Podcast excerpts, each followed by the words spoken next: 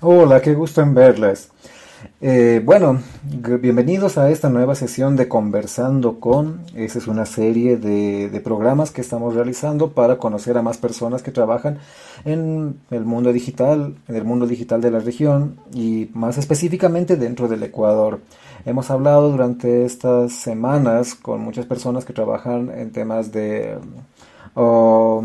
en temas de motivando emprendedores de, con productos tecnológicos, activistas. Este, y bueno, ahora tenemos la presencia de otro querido amigo que nos va a hablar acerca de impresoras, nos va a hablar acerca de laboratorios de fabricación digital, nos va a hablar acerca de Makerspace. Pero ahora quisiera presentar y que nos dé, para que nos dé la bienvenida a Francisco, que también es parte del Open Lab. Hola, ¿qué tal? Hola Iván. Eh, sí, eh, ahora conversando con, tenemos eh, a um, Andy Rodríguez, es un colega, un compañero, un amigo que le conocemos de, de algunos laboratorios y de algunas experiencias. pero bueno, les, les, voy a decir quién es Andy Rodríguez para que tengan una idea. Él es ingeniero electrónico en control y automatización, es cofundador y director técnico en el Minca Fab, compañía limitada.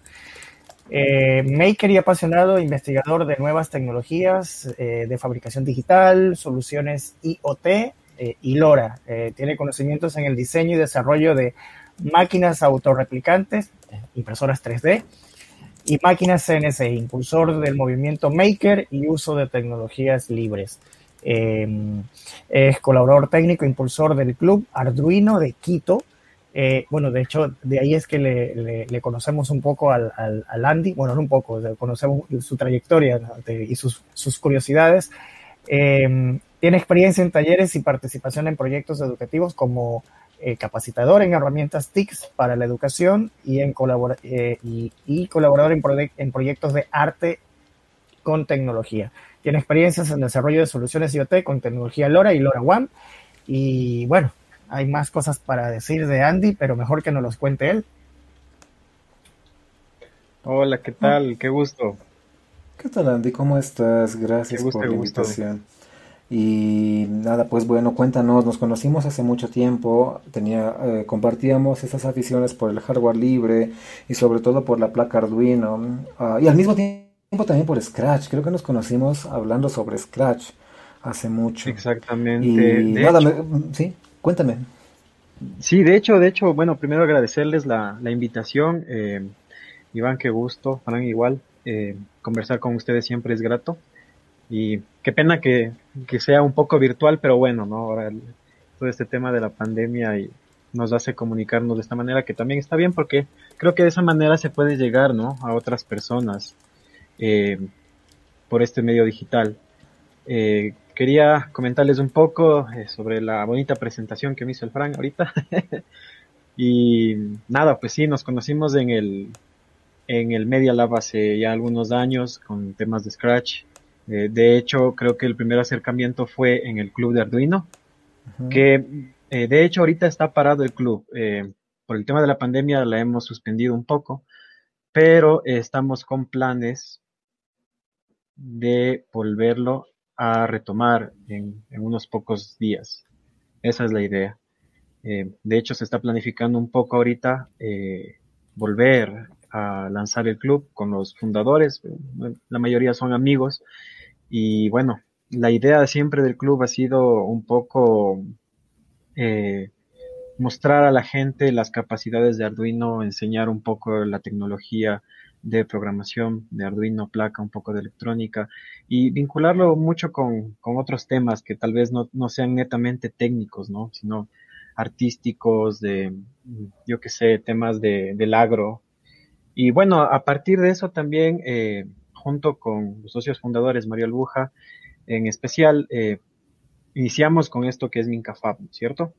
MincaFab es un laboratorio de fabricación digital, un makerspace, eh, que nació ya hace tres años, eh, con la idea de primero fomentar el, software y hardware libre, ¿no? El uso de las tecnologías libres y nos especializamos más o menos en dos cosas.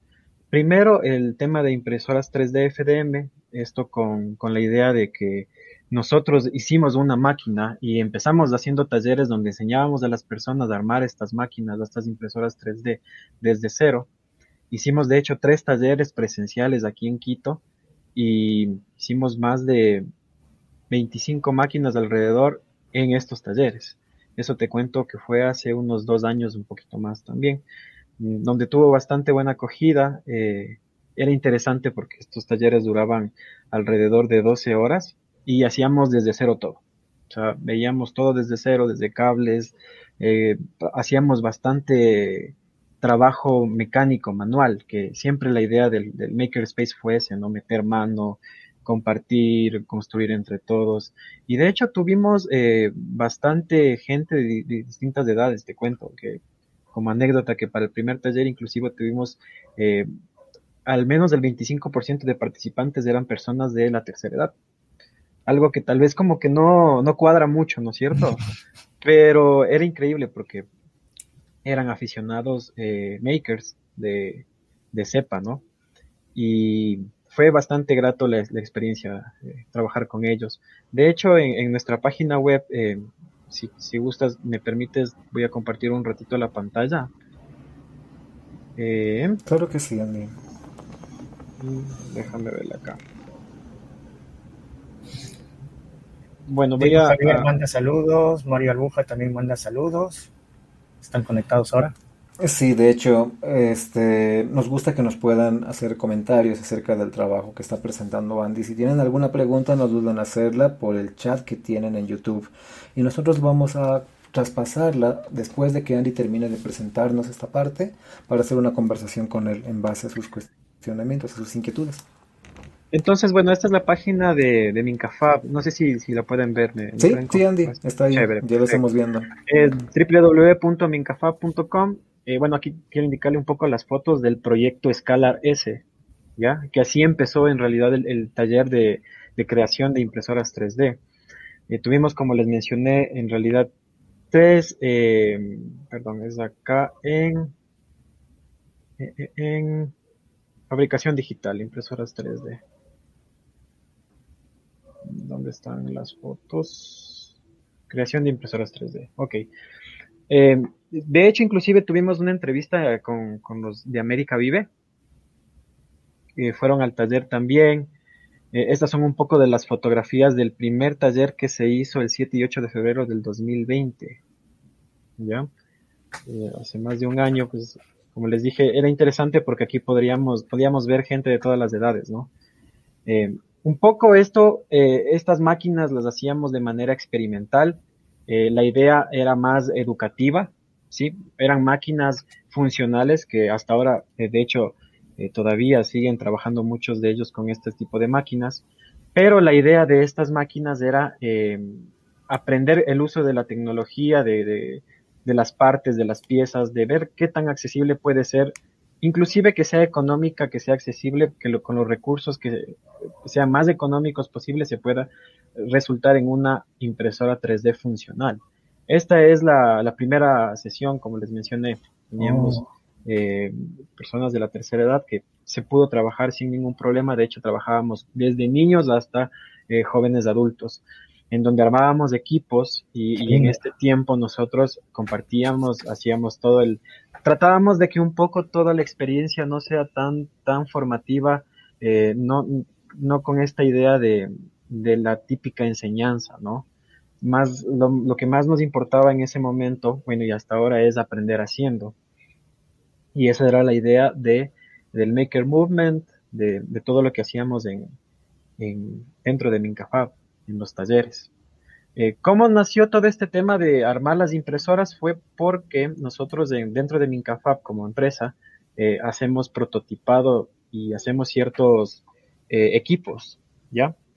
Y para hacer estos equipos nosotros utilizábamos impresoras 3D, pero utilizábamos un kit súper antiguo basado en Prusa que, que funcionaba bien, pero tenía sus problemitas, ¿no? Como era algo DIY, o sea, hecho por uno mismo, pues tenía sus pequeños eh, temitas que teníamos que solucionar y con el tiempo eh, se aprendió bastante del tema.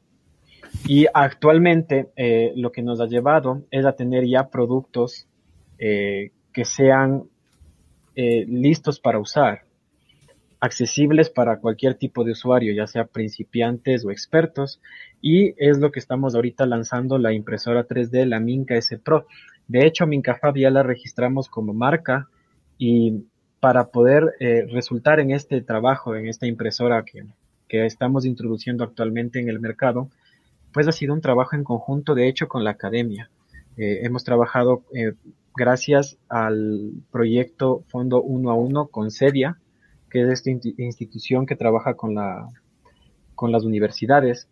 Y en este proyecto Fondo Uno a Uno la idea es acercar la industria, la, la pequeña empresa privada con la universidad, con la academia, vincularlos y poder eh, crear relaciones que sean, que determinen en un producto o tanto que beneficie en este caso a la empresa y a los académicos.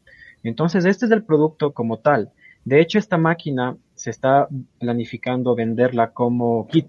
O sea, te llega un kit con todas las partes y piezas y tú en tu casa puedes ensamblarla viendo los videos que pronto, en una semana más o menos, ya estarán en YouTube. Sin embargo, esta máquina ya la hemos vendido eh, eh, armada totalmente e inclusive para los usuarios más eh, principiantes de esta máquina, los primeros, los con acceso anticipado, si podemos decirlo así, ellos eh, eran clientes ya de nuestras máquinas mientras estaban en el desarrollo. Entonces, este es el resultado, como les digo, esta es la Minca S Pro, una máquina hecha con hardware y software libre. Eh, lo, lo, importante es, si, bueno, si podemos ver un poco de información aquí en la, en la página web, es que esta máquina tiene nivelación automática de la base de impresión, el eje magnético con superficie PI, es una máquina súper silenciosa, rápida, tiene un extrusor directo. Eh, como les mencioné, aquí hay un poco de especificaciones técnicas y eh, si me permiten también me gustaría mostrarles un poco lo que está en el taller ahorita porque de hecho eh, la idea de la filosofía de estas máquinas de RepRap, ¿no? Autorreplicables es que las mismas máquinas puedan crear más máquinas. Y de hecho, nuestras impresoras 3D dentro de nuestro laboratorio nos sirven para crear más máquinas. Eh, voy a compartirles un poco la cámara que tengo aquí en el, en el Fab Lab. espérenme un segundito. Y creo que es estar aquí. Qué entonces... me sonó a la Matrix. Las máquinas construyendo más máquinas. De hecho, esa es la filosofía de RevRap. Es muy interesante. Si pueden meterse en revrap.org, pueden ver un poco de los proyectos íconos y de donde realmente sale toda la, la idea de esto, de cómo podemos hacer. La primera máquina, esta es la mía, la que, si podía indicarles fotos de esto, ya prácticamente es un monstruo ahorita. Es eh, totalmente diferente a como yo empecé, me acuerdo. Eh, y tenemos acá las dos Minca, las, la Minca S Pro Espérame un segundito, a ver si me puedo acomodar mejor aquí. ¿Y todas esas son hechas 100% en casa? Eh, hechas en nuestro taller, claro que sí. Eh, esta es la Minca S Pro.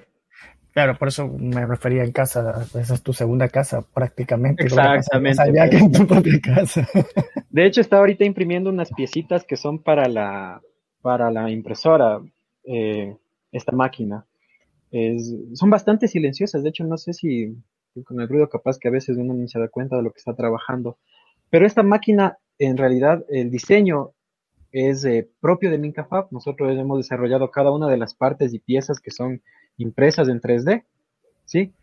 Y em, se imprimen en PG de alta calidad y utilizamos materiales eh, electrónicos que son libres, que nosotros mismos les programamos, eh, cargamos un software, un firmware que es basado en Marlin, trabajamos con la última versión y la idea, como les digo, de esta máquina es que, por ejemplo, muchos de nuestros clientes a veces tienen ya la máquina y ellos mismos eh, hacen sus ajustes, hacen sus cambios, o necesitan, por ejemplo, algún repuesto de la impresora, pues la misma máquina se puede imprimir los repuestos. Y la idea es que estas máquinas son escalables. A lo que voy es que, por ejemplo, tú cuando te compras una refri, ¿no es cierto? O un, no estoy, no hablemos de una refri, te compras un microondas, ¿ya?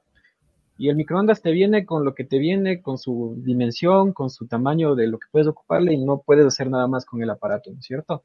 Nuestras máquinas se pueden escalar, es decir, quieres una mejor área de impresión, quieres imprimir materiales técnicos, ASA, yo que sé, materiales con fibra de carbono, pues se puede, se hace, se, se hace los cambios. De hecho, hemos hecho impresoras de arcilla, hemos hecho impresoras también con doble extrusión. Hay gente que necesita cosas específicas y a veces adquirir una máquina que cuesta dos mil, tres mil dólares es muy inaccesible, ¿no es cierto? Pero si nosotros la podemos hacer acá, pues hemos hecho proyectos bastante interesantes. De hecho, este es el modelo, como les dije, la Minca S Pro.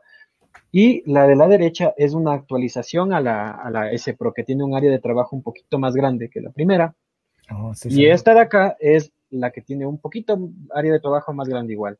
Entonces, pero tú puedes partir desde la primera y tranquilamente ir creciendo sin la necesidad de comprarte otro aparato, ¿no?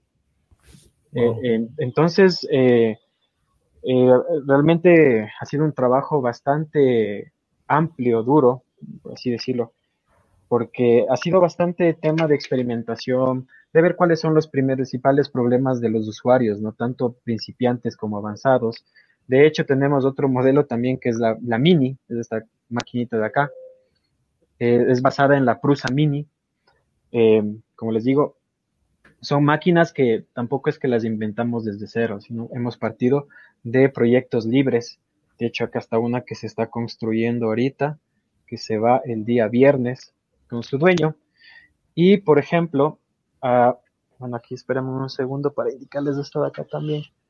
Es, eh, aquí tengo yo, por ejemplo, la, una máquina que empezó como los talleres principales, los, los, los, primeros, ¿no?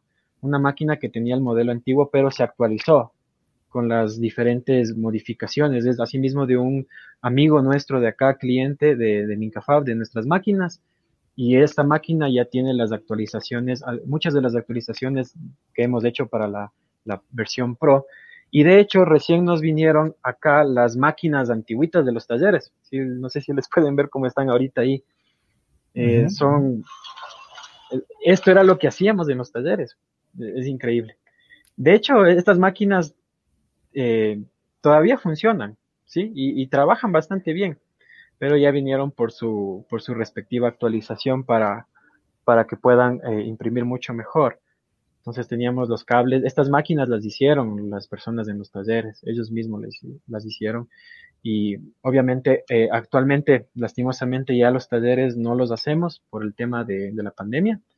Y no sé hasta qué punto, cuándo podremos retomarlos, pero eh, la idea de la, filosofía de, utilizar eh, todo esto, ¿no es cierto?, máquinas autorreplicables, pues se va, a, se va a mantener siempre y como les dije, la idea es que, y de hecho esta máquina, la, S Pro, va a venir en un kit va a venir en un kit, en una caja eh, donde hemos trabajado en un empaquetamiento, hemos trabajado en el diseño de marca, de las especificaciones técnicas, del, em, embalaje, de hecho.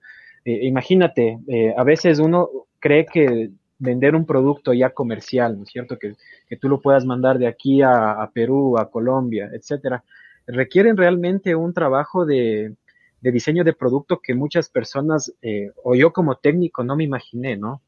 Eh, que, por ejemplo, las piezas del empaque quepan donde deben ir, que esto sea apilable para 10 productos, eh, que cómo va a ser el embalaje, cuál es la mejor solución, beneficio, costo, etcétera, ¿no? Entonces, todo este trabajo en realidad lo hemos realizado ya durante seis meses junto con la academia en este proyecto que te mencioné de, de Sedia, del Fondo 1.1.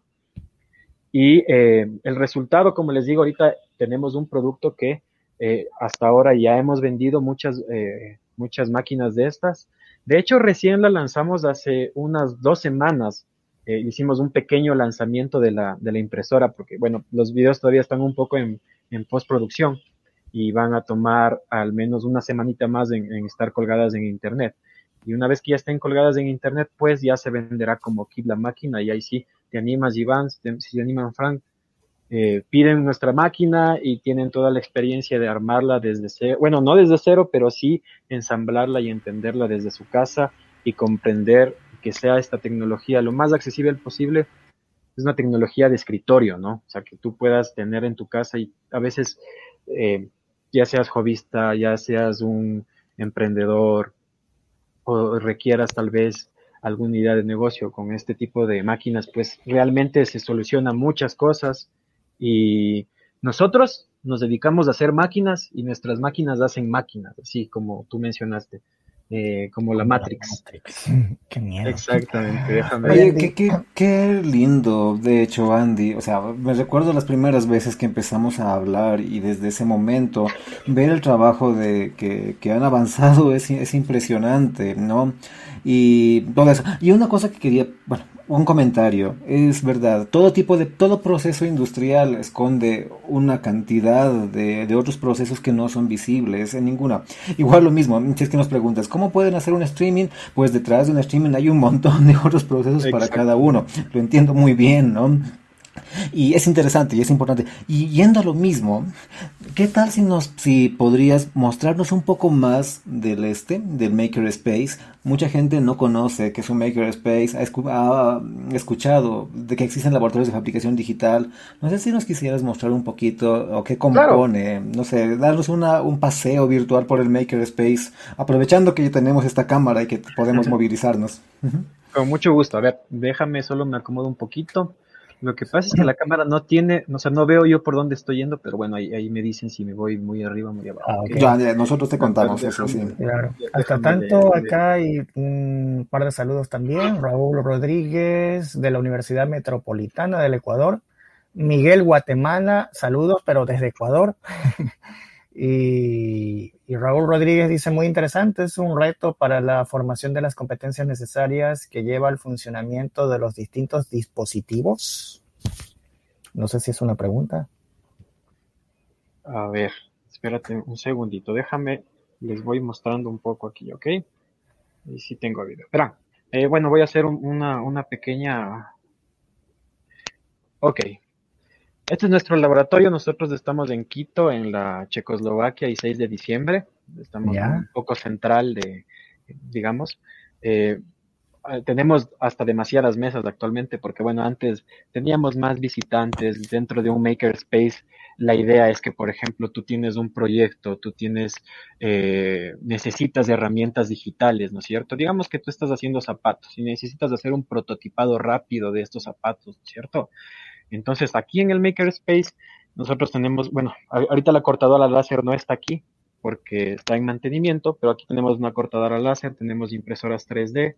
Eh, por ejemplo, en la, en la parte de acá nosotros teníamos los módulos y tú podías venir a este espacio y acceder de una forma bastante económica a los distintos, eh, las distintas máquinas, ¿no es cierto? Por ejemplo, bueno, está un poco desordenado, así que sabrán disculpar, el, el, taller de siempre, siempre se, se, se, se, ensucia un poco y está todo lleno de cables. Pero bueno, esta es una parte de la electrónica. Como debe ser todo taller, ¿no? Exactamente. Claro. Aquí nosotros tenemos, por ejemplo, toda la parte de, tenemos un osciloscopio, fuentes, eh, osciladores de, de, frecuencia. Aquí están, por ejemplo, el, el miren, esto es, esto es bello, las plaquitas, ¿no? muchas placas electrónicas de, de, las impresoras 3D, porque, como les dije, para lograr todo esto nosotros hemos ido barriendo o algunas opciones, ¿no? Y muchas de estas eh, eh, no, ahorita no están funcionando, pero están ahí, eh, que se les puede dar vida. De hecho, ahorita lo que estamos haciendo es con estas máquinas, eh, con estas placas que tenemos antiguas, bueno, no antiguas, sino que están en desuso, les actualizamos a las máquinas más antiguas de los primeros talleres. Y aquí quedan, por ejemplo, las placas antiguas de, de estas máquinas. Eh, esta es la estación de soldadura. Aquí nosotros tenemos una, una valga la redundancia, estación de, de soldadura. Tenemos eh, cautín, eh, una malla estática, etcétera. Acá tenemos piecitas que a veces imprimimos. Hacemos también máquinas de impresoras 3D de gran formato. Y también tienes ahí, deberías de tener pomadita para las quemadas, ¿no? Claro, sí tenemos un botiquín, siempre, siempre falta, siempre pasa alguna cosita. Esta es una máquina CNC chiquita, ¿sí? Eh, esta máquina de aquí, perdón que nos permite hacer a nosotros placas PCB, PCB eh, rápidamente para hacer prototipados. Entonces, por ejemplo, nosotros aquí tenemos los, diferentes prototipos porque, bueno, nosotros, eh, aparte de las máquinas de las impresoras 3D, hacemos soluciones IoT. Entonces, por ejemplo, esta plaquita de acá, este diseño es hecho con esta máquina y después de que nosotros hacemos el prototipado de nuestros productos, eh, pasamos al siguiente nivel. Y el siguiente nivel es mandarlos a hacer en masa, ¿no es cierto? Entonces aquí prototipamos y después llegamos a esto. Ya son placas electrónicas eh, funcionales, ¿sí? O sea, mandadas a hacer a en masa, pero para poder validar nosotros el, producto, ¿no es cierto? Y las diferentes eh, problemas que puede pasar, pues tenemos que pasar primero por la etapa de prototipado. Y esta maquinita de aquí, que es como una impresora 3D, pero tiene, en vez de la parte que extruye material, tiene una puntita con, una broca y eso vamos desbastando nosotros del material de las pistas de cobre y generamos el... Sí, sí, de hecho es, sí es hecha. Es, son es máquinas, una máquina realmente sencilla de, de utilizar. Déjame retirar esta cosita de acá. Ya. Entonces, eh, sí, también, y esta nos sirve a nosotros, como te digo, para hacer esos prototipados. De hecho, estas piezas de acá son impresas en 3D, igual nos permiten sujetar las placas. Entonces, todo se complementa. Eh, aquí tenemos un montón de, medidores eléctricos y esto es porque nosotros tenemos un proyecto de telemetría donde a partir de los medidores digitales sacamos información de consumo eléctrico. Este es el prototipo, por ejemplo.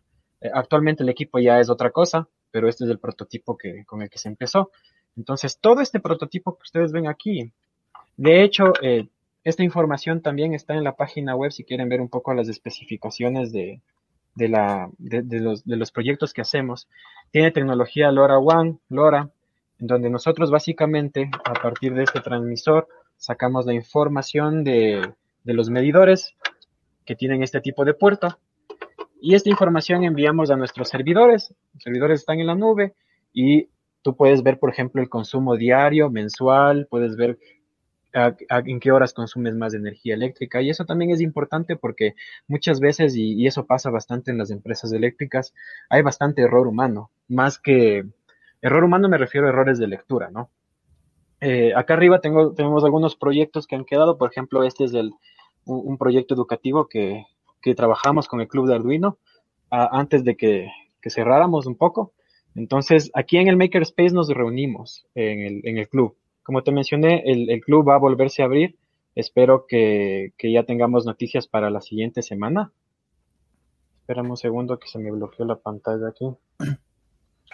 Nosotros te vemos, nosotros te seguimos viendo. no te preocupes. Para, para, haber llegado a esto, a, a, este punto en el que estás ya con las impresoras eh, 3D, me acuerdo que algún rato que conversábamos, este, que cuando recién abriste el, el, espacio, el, el Mincafab, recién te estabas instalando, tú, tú comentabas eh, que para, para llegar a, a, a, que funcionen estas impresoras habías pasado por algunas etapas de prueba y error, y que hiciste algunos cambios y algunas modificaciones y que tuviste algunos retos que superar. Cuéntanos un poquito de, de, eso. Bueno, eh, nosotros hemos aprendido, bueno, al menos yo he aprendido a la mala dañando componentes.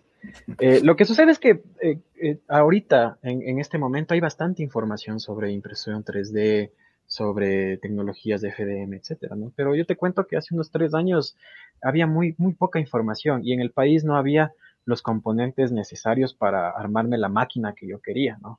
Esta es mi, como te digo, para yo llegar a, esta impresora de aquí, bueno, no sé si es que en las personas que nos están viendo ahorita, o, alguien después eh, que sepa bien de esto. Esta máquina tiene una placa de 32 bits, eh, una de una SKE E3 Pro, eh, una de casi de las últimas de, una, de la compañía que se llama Vicu, que hacen, que hacen placas para impresoras 3D Open, ¿ya? Que se programan a partir de, de C, y eso es con Marlin, que es también un proyecto libre. esta placa tiene drivers silenciosos, tiene unos TMC2130, tiene una cama de de silicona que permite calentar en dos minutos, eh, llega, en dos minutos llega a 100 grados, mantiene bastante estable, imprime ABS como que fuera eh, cualquier cosa, pelea, o sea, no, no tiene ningún lío en, imprimir materiales eh, que son más técnicos. Tiene un extrusor que, que bueno, no se, ve no se ve tan bien ahí, pero es un extrusor que se llama, de una marca de unos fabricantes suizos que se llama Bontage. Entonces ellos hacen cosas finas para impresoras 3D. Ponerle esta cosa a cualquier máquina, si sea una máquina sencilla, eh, simple, pues cambia totalmente las capacidades de la máquina. Y como te digo, ponerle este extrusor que en el extranjero cuesta 80 ah, dólares a nuestras máquinas, pues las convierte en unas máquinas de, gran calidad, ¿sí? Y pueden hacer trabajos increíbles. Entonces, por ejemplo, yo le tengo puesto todo esto, la cama caliente, como te mencioné, tiene una pantalla sí mismo con, con ciertas especificaciones. Nuestras impresoras tienen recuperación de impresión también. O sea, si se te va la luz ahorita, podemos retomarlas la, automáticamente la impresión. Y todas incluyen un sensor inductivo, que es eh, esa cosita ahí que le vengas con puntita azul, que permite eh, nivelar la base de impresión. ¿Y, por qué llegamos a todo esto, no? Porque, como te digo, yo, yo, me, yo me moría de iras porque calibrar una impresora que a, a, cada rato se descalibraba, ¿no? Que la base, que los tornillitos, que los resortes. El movimiento. Y, dije, no, esta tontera tiene que funcionar mejor, ¿no es cierto? Entonces le metimos el sensor inductivo, ¿ya? Eh, quiero una impresora rápida, pero que sea con extrusión directa, porque la extrusión Bowden es complicada de utilizar y, y no puede imprimir TPU, que son, es un material flexible que de hecho eh, nuestras máquinas, las patitas, imprimen con este material. Espérame un segundito, te indico. El, TPU es eh, un material que es como el caucho. Sí, entonces, por ejemplo, ahorita le saqué la carcasa de mi teléfono y esto es impreso en TPU. Entonces, tal vez imprimir esto fácilmente al inicio en una máquina Bowden, que eran las que oh. hacíamos al, principio, era complicado. Le perdimos. Eh, ¿Ahí, volvió? No, no, no, sigue, sigue. Es Frank quien se perdió. No, ah, continúa, por favor, Andy. Entonces, por ejemplo, inclusive aquí tenemos nosotros el diagramita de la máquina, ¿no? Para la instalación, para el ensamblaje. Porque ya tenemos todo un proceso de, prueba y error. De, de una, una, revisión también de los componentes, de la calidad de los componentes antes de que la máquina salga a la venta. Pues tal vez nos demoramos un poco en, en fabricarlas, porque no tenemos todavía todo el proceso, pero cada uno de los componentes van revisados, se testean, se ve que todo funcione y ahí sí tratamos de dar el mejor servicio, inclusive postventa, ¿no? Que nuestros clientes se, tengan satisfechos. Siempre hay problemas en, tecnologías de impresión 3D, siempre hay cosas que van a pasar, ¿sí? Eh, errores que se cometen, eh, errores que, que, a veces se hace por la por, por, un poco lo que no se conoce bien, ¿cierto? Entonces, esto nos, como te mencioné, desde que iniciamos hace tres años, ha sido un desarrollo constante. De hecho, bueno, eh, de hecho, con, con el, resultado de esta máquina es también gracias al aporte de, no soy el único que yo trabaja en todo esto, imagínate yo, yo mismo trabajar en, la máquina, en los otros proyectos que tenemos, eh, también soy parte de, del frente de, de Mincafab, ¿no es cierto? Entonces tengo que atender otros proyectos. Eh, es gracias también a Andrés Tapanta, que es un ingeniero mecatrónico que trabaja junto con nosotros. Y, por ejemplo, con él hemos hecho todo el rediseño de la máquina, ¿no? Eh, yo la parte electrónica, yo con mi expertise, él con el tema mecánico, hacemos prueba de materiales, etcétera. Y porque digo, para tener, por ejemplo, este plano de aquí, así y con esto, por ejemplo, nosotros mandamos a hacer la, el tema de los orificios y los, el ensamble de la, de la parte estructural de la máquina. No sé si se ve. Entonces, para llegar a esto, como te digo, créeme que ha sido un proceso que, que, que nos ha costado, nos ha costado bastante realmente y espero yo que, que este producto realmente pueda eh, romper esquemas un poco acá, ¿no? Eh, que sepan que aquí podemos tranquilamente tú con el mismo presupuesto que una que te compras una máquina cara, comercial, cerrada, ¿no es cierto? Que, que solo puedes ocupar los materiales que ellos, que ellos ocupan, pues que sepas que nosotros podemos hacer la misma máquina y mejor, ¿sí? Hemos hecho máquinas de gran, tenemos de hecho una máquina que es de un volumen grande de impresión para hacer eh, cosas grandes y rápidas y esa máquina en realidad la hacemos bajo pedido. Entonces, esa siempre ha sido la idea, eh, creo yo, y esto tal vez nos, nos suene un poco eh, muy ostentoso, ¿no? Pero tenemos experiencia en esto. No, sí se nota bastante. Si podemos este hablar técnicamente con cualquier tema de estos, créeme que, aquí nuestro, exactamente. Ahí tenemos nuestro tablerito también importante, el pizarroncito donde, donde nosotros anotamos las ideas y desarrollamos todo. Es una pena que, imagínate todo este espacio que, que eh, nos encantaba a nosotros tener gente que nos visiten, que vean, que vengan con sus ideas locas, ¿no? Y, y tratar de hacerlo, ¿por qué no? Esa es la idea, esa es la idea del movimiento Maker, esa es la idea del trabajo colaborativo, de los Fab Labs, que lamentablemente muchos han cerrado por el tema de la pandemia. Nosotros estamos eh, tratando de sobrevivir realmente. Eh, creemos que, que, el Ecuador tiene la capacidad de, de, de, seguir adelante con estos proyectos. Si funciona en otros países, aquí también puede funcionar.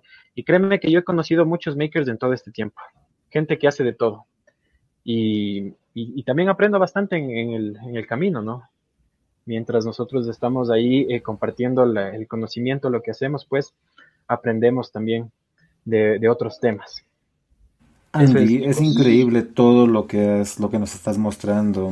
Eh, Sí, es, es, un este, es un, es un makerspace, es un laboratorio bastante completo y se nota que es un trabajo de muchos años y en verdad podría pensar que es de muchísimos más que tres años haber montado todo esto.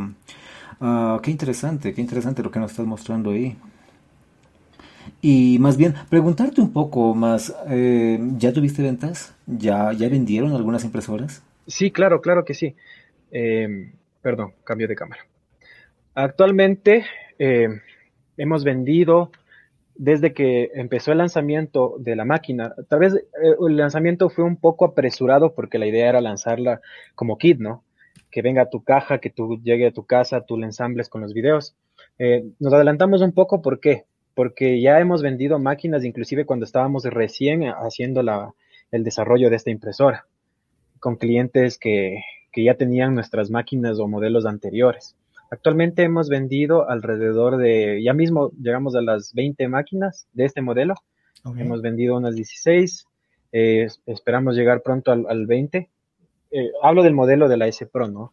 Eh, y el lanzamiento, como te digo, fue hace unas dos semanas. Esperamos ahora sí ya tener el, el lanzamiento como kit, que, porque la idea es que, por ejemplo, la mayoría de nuestros clientes son de Quito. pero tenemos, por ejemplo, clientes en Ambato, en Guaranda, en en Manta también y en Cuenca. Tenemos y por despachar todo desarmado, ¿no? Eh, eh, realmente, eh, realmente las, las máquinas incluyen una capacitación de uso. Las hacemos por lo general en nuestro taller y, y tienen garantía de un año a defectos de fábrica.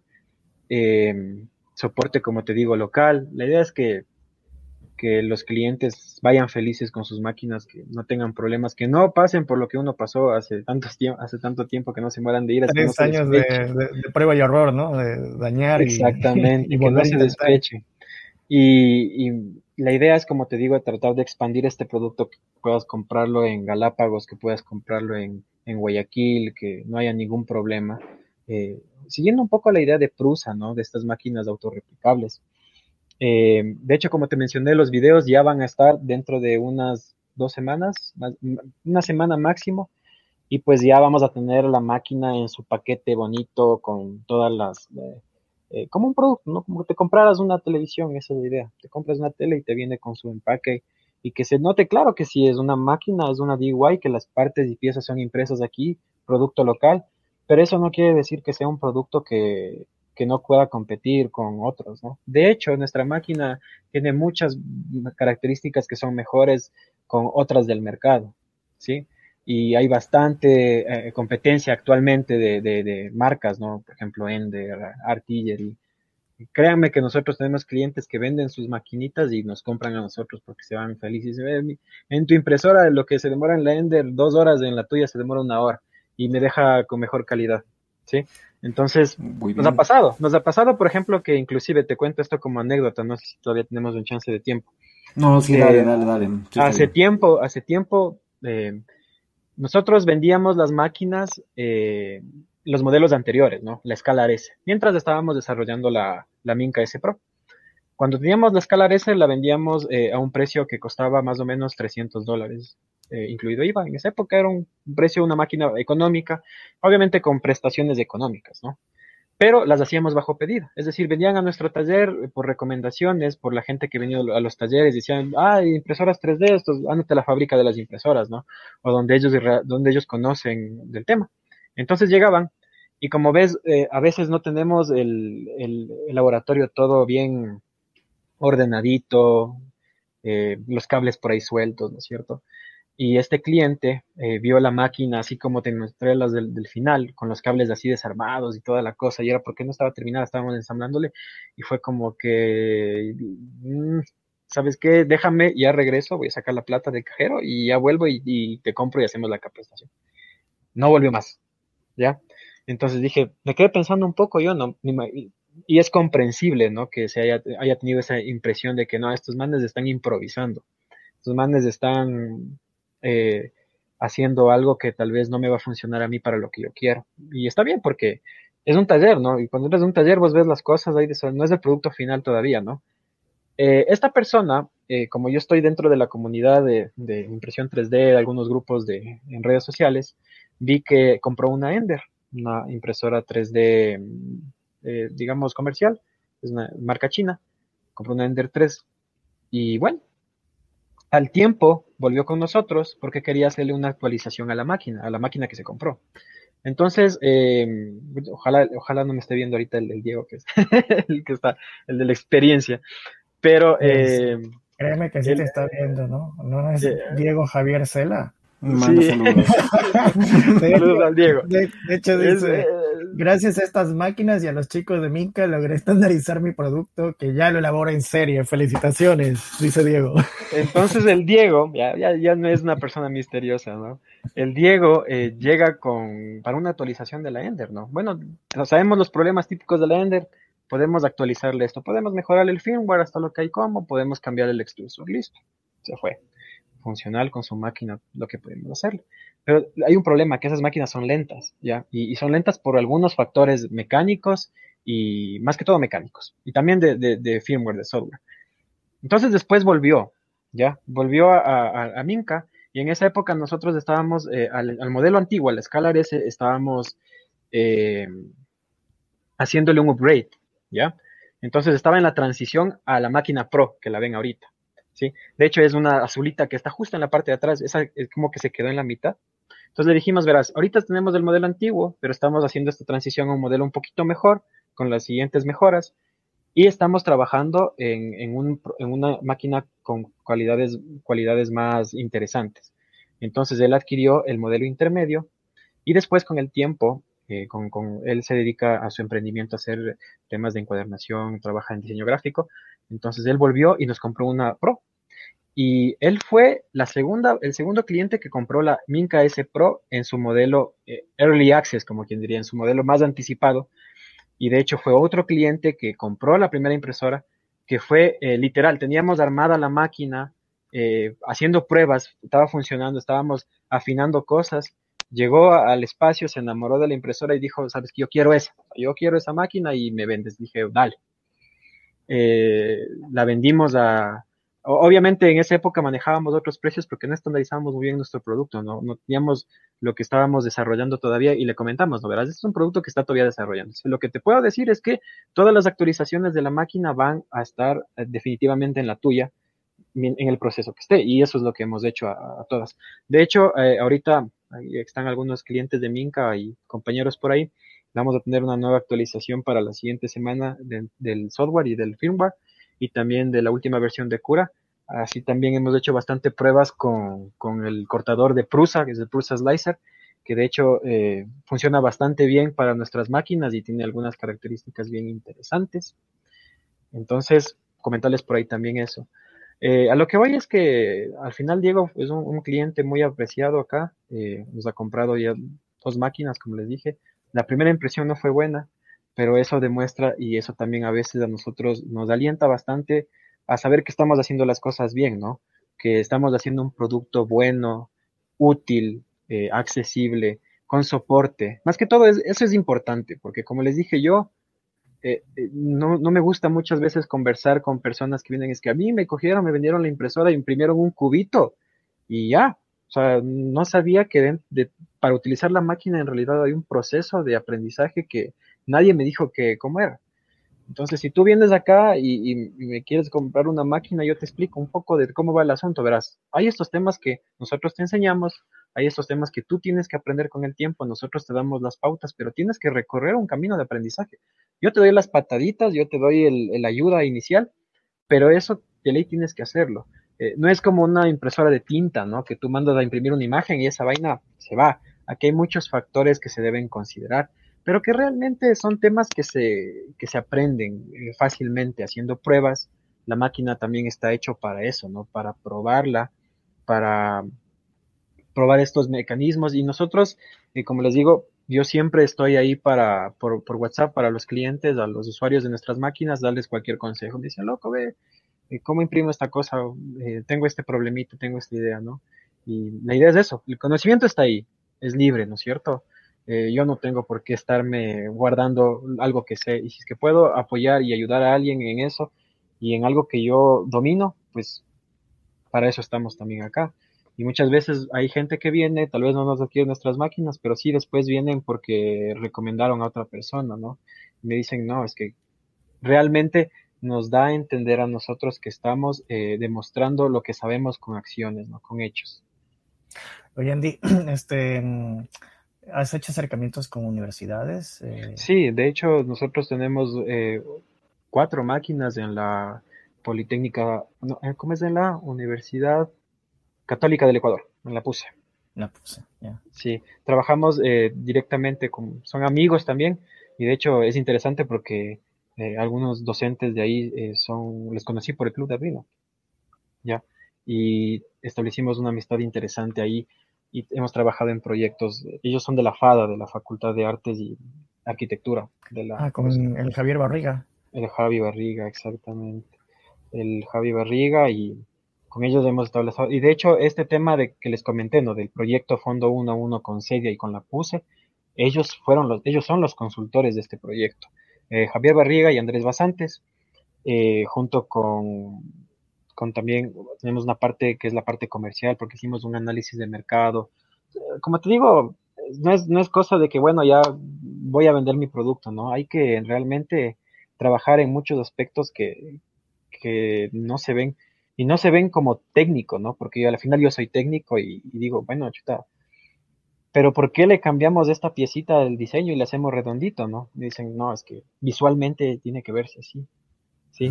O sea, viene un concepto de diseño de producto, de, la parte que te transmite el, el producto, ¿no es cierto?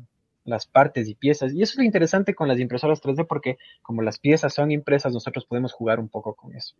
No hemos podido jugar un poco con el color porque lamentablemente las piezas imprimen en PG y a veces estandarizar los colores eh, con los proveedores es complicado. Entonces nos hemos quedado con el negro, pero yo creería que eh, eh, quisiera sacar unas ediciones especiales con unos colores chéveres que tenemos ahí para que... Esa es la idea, ¿no? O sea, también un poco este, este aparato tiene que servir para a nosotros dejar volar la imaginación. Esa es la idea. Para, para esas personas eh, que están empezando a explorar, a querer jugar con esto, eh, como, Robert, como Roberto Gallegos que pregunta, eh, no tengo experiencia y conocimiento, ¿qué programa puedo este, comenzar a revisar para saber diseñar e imprimir figuras en 3D? ¿Qué le, qué le recomendarías a las personas que quieren empezar a explorar? Bueno, realmente el diseño 3D hay mucho software disponible actualmente en el mercado. Eh, cualquier software te sirve. ¿Por qué? Porque eh, para tú imprimir un archivo lo exportas del programa que ocupes, ¿no? Yo te recomendaría, por ejemplo, Fusion 360. Fusion 360 de Autodesk es bastante eh, útil y intuitivo. Es en línea también. A lo que me refiero es que pasado en la nube, un poquito te ayuda bastante a tener tus archivos en orden, etcétera. Em, tiene herramientas bastante fáciles, hay bastante tutorial en internet, hay cursos eh, gratuitos, hay cursos pagados de Fusion 360, si quieres aprender a diseñar 3D, ¿cierto? Ahora, el uso de la máquina, en cambio, es otro, otro aspecto, otro tema de, aprendizaje. Em, nosotros trabajamos con software que se llama Cura, que es software libre, Cura y Prusa Slicer, ambos son software libre. Em, lo que permiten hacer este, estos programas es partir del objeto exportado en tres dimensiones, eh, convertirlo en, un objeto imprimible, ¿cierto? Donde tú defines qué material estás ocupando, porque existe algunos polímeros para imprimir PLA, ABS, TPU, em, a qué velocidad vas a imprimir, por qué vas a imprimir a esa velocidad, por qué debes colocar soportes, etcétera, ¿no es cierto? Entonces, ese proceso de aprendizaje nosotros lo cubrimos en la capacitación inicial. Ahora, si tú quieres aprender a diseñar, como te digo, eso es otro tema. Sin embargo, hay gente que no sabe diseñar y ocupa la máquina. ¿Cómo hace esto? Existen muchos repositorios en, Internet libres, como por ejemplo Thinkiverse, donde tú puedes eh, acceder y descargarte un archivo y imprimirlo. La comunidad sube sus archivos gratis para que se puedan imprimir. ¿Ya? Y de hecho, por ejemplo, las actualizaciones para la, el proyecto Scalar S, la máquina antigua, el modelo antiguo, las partes y piezas están subidas ahí en el Thinkiverse. Sea, cualquier persona puede coger y descargar sus archivos y imprimirlos. ¿sí? Em, existen otros repositorios como Cools, que también tiene eh, partes que o piezas que tú puedes descargarte gratuitamente o que puedes pagar a un diseñador, a un modelador por el diseño que hizo eh, y tú tienes el archivo para imprimir. Y si es que quieres aprender dar los pequeños pasos, los baby steps en el tema de diseño 3D, pues te recomiendo también plataformas eh, que son basadas en la web y libres, como por ejemplo Tinkercad. Tinkercad se llama.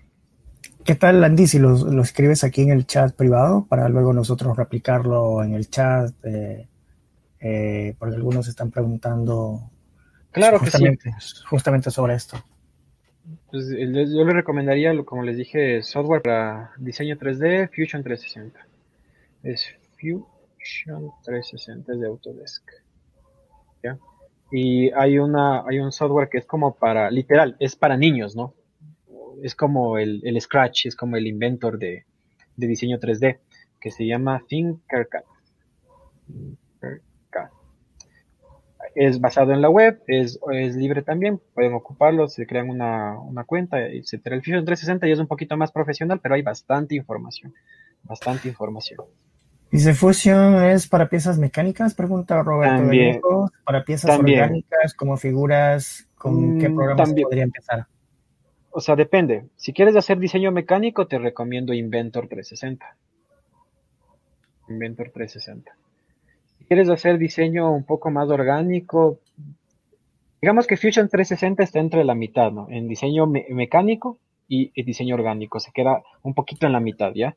Pero si quieres hacer netamente algo visual, algo más artístico, pues ahí sí hay bastante software, como por ejemplo eh, Blender, orgánico, ¿no?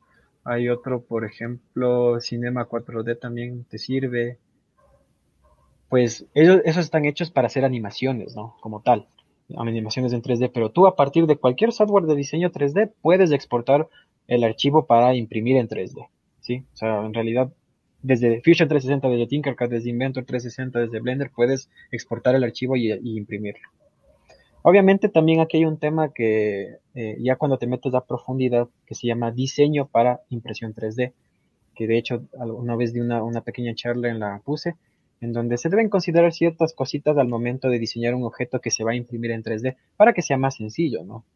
Sí, porque no es lo mismo eh, diseñar un puente y, bueno, estoy exagerando con el ejemplo, ¿no? Voy a imprimir un puente eh, y voy a imprimirlo así. Entonces, cuando llegue a la parte de, de donde no tengo soporte, donde tengo los pilares, todo se me va a caer. Pero digamos que tengo que imprimirlo de ley así el puente, no le puedo imprimir dado la vuelta, etcétera. Entonces, tú tienes la opción de diseñarle ya los soportes, ¿sí? Para que la pieza sea imprimible más fácil y no estar ocupando los soportes del software que eh, te, lo, te lo da automáticamente eh, Cura o, Fusion o Cura o Prusa Slicer que ya te pone los soportes. Entonces, de esa manera tú tienes el control del diseño y se hace más fácil el tema de impresión, que ese es otro tema también. Pero todo esto es práctica y es eh, aprendizaje y como les mencioné, hay mucha información actual que está ahí disponible. Sí, sí, de hecho es todo un mundo la impresión 3D y también el diseño 3D que nos tomaría mucho más tiempo poder hacer una simple introducción a ello. Pero de hecho me parece muy interesante esta propuesta que tienes. Ahora, ya casi estamos por terminar y más bien la pregunta que no sé si la has respondido en algún momento, pero que sí es bueno volver a mencionarlo, es si es posible, cuánto cuesta esto y también si, existirán promociones por Navidad. Porque posiblemente podamos, haya más gente que quiera comprarse una de estas impresoras para hacer regalos de Navidad para su familia y tener como algún, algún descuento para las fiestas, ¿no? Claro, Sí, verás, de hecho la, la Minca S Pro eh, actualmente está con un descuento del 10% por lanzamiento y, obviamente esperamos eh, poder manejarnos de estos descuentos para Navidad o a veces también eh, tenemos descuentos si es que vienes de referenciado por algún cliente ya de Minca. El precio de la máquina es de 494 dólares incluido IVA. Como les dije, nosotros no competimos con máquinas que valan 200 dólares ni 300 dólares no puedes competir con algo que no tiene comparación con tu máquina. Nosotros estamos en una gama, la Pro, la Minca S Pro, en una gama eh, de ese valor, ¿sí? Que de hecho es más económico que, por ejemplo, un Ender 3 versión 2 y tiene mejores especificaciones, Si gustan, como les mencioné, pueden eh, visitar la página www.mincafab.com y pueden visitar nuestra nuestra, las especificaciones de la, de, la, de la impresora, ¿no? Para que vean un poco también qué es lo que hace. Espero ya también subir en YouTube más, eh, más información eh, visual. Eh, es, bastante complicado esto de, de, ser el que construye, de ser el que está al frente del proyecto, de ser el que graba, de... el que hace los recorridos también. Exactamente, tengan un poquito de paciencia también si, si, sí, es duro hacer con todo eso. Es duro hacer de Zoila. Exactamente. Y esperamos, como te digo, tener... Soy la persona que crea, soy la persona que dirige, soy la persona. Exactamente. A veces nos toca así. Bueno, la, pandemia nos, nos ha obligado también un poco a adaptarnos, ¿no es cierto? Eh, transformar un poco el pensamiento. Eh, ¿Qué otra cosa les, quería comentar? Eh, esta máquina tiene ese precio. Tenemos una máquina más económica que es la, impresora chiquita, que no sé si les indiqué en, la, en, el recorrido. Sí, sí, sí, nos mostraste una más pequeñita. Ajá, la más pequeñita. De hecho, tiene la misma área de impresión que la, que la Pro. La diferencia es que eh, tiene diferentes componentes mecánicas. Esa cuesta eh, 394 eh, ahorita. Y tenemos eh, una máquina, y de ahí, por ejemplo, si partes de la Pro, puedes tener la, la, la, máquina con la cama de impresión más grande, la mediana, eh, te sale en, 594 y si quieres la que es con mayor volumen de impresión, la que es de 30 por 30 por 30, esa está en 694 y si quieres comprarte la máquina más grande que nosotros tenemos, es, área, es una, una Core XY de un área de impresión de 50 por 32 por 40 para trabajos grandes y semi-industriales, esa está en 1.300 dólares. Eso responde a la pregunta de Santiago Cabascango, que pregunta si habrán más grandes, porque a veces 20 por 20 queda pequeño, pues sí. Ya claro, sí. Como te mencioné, 20 por, 22 por 22, 25 eh, por 21, 30 por 30. Y la más grande que es de 52 por 32 por 40. Esa es la máquina más grande que tenemos. Eh, la hacemos bajo pedido, de hecho. No, no, no, no tengo una armada ahorita, pero sí hay clientes que requieren máquinas eh, que sean grandes, que sean para trabajos pesados realmente. Si te compras una máquina grande es para imprimir cosas en grande, ¿no?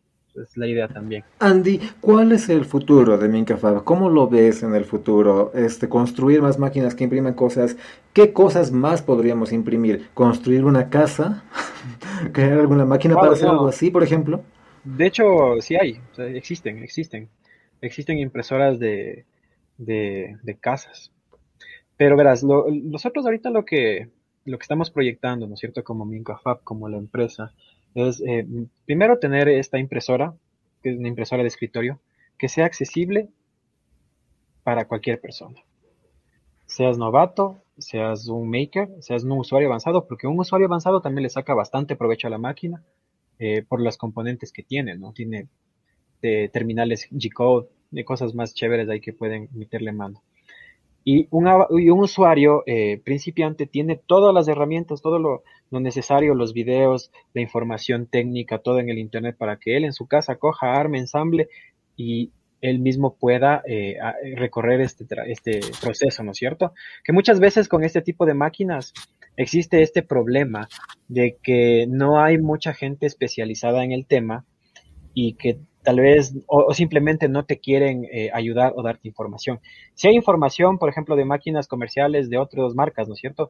Pero está en inglés, eh, están en foros, eh, tienes que tener un conocimiento técnico, digamos, principiante al menos para entender esos temas. Entonces, la idea es esa.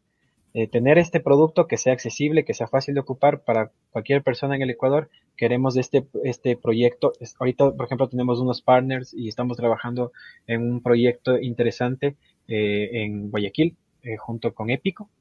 Que, oh. bueno, esto se sale un poco del tema de impresión 3D, pero tiene que ver también, porque estamos haciendo unas, unas consultorías en temas de agroindustria para el fortalecimiento de la industria en temas 4.0. Lo que queremos es fomentar eh, la industria 4.0, que, la, que el desarrollo tecnológico, la forma en que se produce y se crea en el Ecuador cambie un poco y vaya por ese lado, ¿no es cierto? Eso dentro del agro y obviamente la industria 4.0 tiene mucho que ver con, con impresión 3D y nuestras máquinas se ocupan para varios, varios eh, objetivos. Hay gente que utiliza para temas de hobby, hay gente que tiene emprendimientos, eh, hay gente que ocupa, por ejemplo, para hacer prototipado rápido.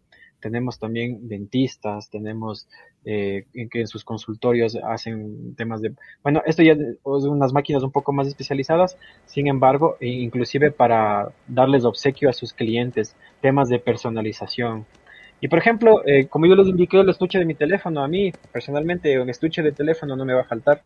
Con mis máquinas siempre va a salir ahí cualquier tema que la, medida se daña, que la piecita de acá que no encuentras del repuesto que es con los diseños que tú quieras. Que justo tú te falta esa piecita y que no te vale el aparato porque no tienes esa cosita, pues créeme que sí es una herramienta muy útil ahora mismo, eh, ahora mismo yo tengo ganas de imprimirme una pizza de pepperoni con, con tomate, queso, ajo, no sé. Oh, sí. Oh, no es increíble. Este, Andy y Fran, ¿les parece si paramos en este momento? Porque de hecho vamos a volver a hablar contigo en el futuro. El tema da para muchísimo acerca de la impresión y como decía Fran, imprimir también la comida, imprimir qué cosas. No sé, tenemos que seguir hablando sobre contigo mucho más. Pero bueno, ya llegamos a una hora y más bien, ya, ya para cerrar ese espacio, eh, no sé si nos quieres contarnos algo más, ofrecer poco más, reforzar la venta. Eh, cuéntanos cómo, cómo, qué más quisieras contarnos para terminar ya, muy cortito. Bueno, para cerrar un poco, eh, quisiera animar a las personas a que se quiten un poco la idea de que en el Ecuador no se puede realizar tecnología, que no hay gente especializada en temas de desarrollo, ¿no es cierto? Y que se pueden crear productos que sí es un proceso que es difícil, es duro, es complicado, ¿no es cierto? Y que apoyen lo nacional, apoyen lo local. Eh, es muy importante para nosotros también sentir que nuestro propio país cree en nosotros, ¿no es cierto? Que, que Mincafab está, eh, está funcionando y, tiene un propósito y creen, créanme que cualquier persona que viene acá, así sea para tomarnos un café y conversar de temas de impresión 3D, pues yo sé que de ese tema, de, esa conversación van a salir proyectos, van a salir cosas y muchas, inclusive el tema de, las impresoras salieron así, ¿no? Por conversaciones. ¿Te acuerdas? No sé si, recuerdas un poco, Iván, cómo era al principio, ¿no? ¿Te acuerdas que te decías, yo estoy armando mi impresora y quiero enseñar a la gente a armar? Y así Lo recuerdo muy bien. Por supuesto, por eso me impresiona todo lo que has construido, todo mi café me, parece muy impresionante. Y además pienso, ¿cómo puede ser en tres años más? Exacto. Eso sí llegó hasta eh, tres eh, años. Espero, espero que, que, regrese a ver y atrás y, diga sí, no, Iván tenía razón. Y en la próxima sí imprimimos pizza. de hecho, hemos hecho impresoras de chocolate y hemos hecho impresoras de arcilla también.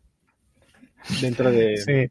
Eh, acá el público te, también te manda saludos y agradecen por el aporte al mundo maker en el Ecuador que has hecho durante este tiempo bueno, yo le quiero agradecer particularmente a Iván, si es que estabas pensando tú en regalarme una impresora eh, para Navidad. Ya dijo Andy que va a haber un descuento. Muchas gracias, muchas gracias. ya sabes, Iván. La campaña de Navidad, por supuesto. Vamos a darle duro con eso. Muchas gracias, Andy, más bien por esta entrevista y obviamente que nos vamos a encontrar en el futuro nuevamente para que nos comentes más novedades sobre el Mincafab. Chévere, muchas gracias Iván, Frank, qué gusto. No, el gusto nuestro. Estamos Un ahí. Abrazo. Nos vemos. Un abrazo. Adiós. Bye. chao. chao. chao.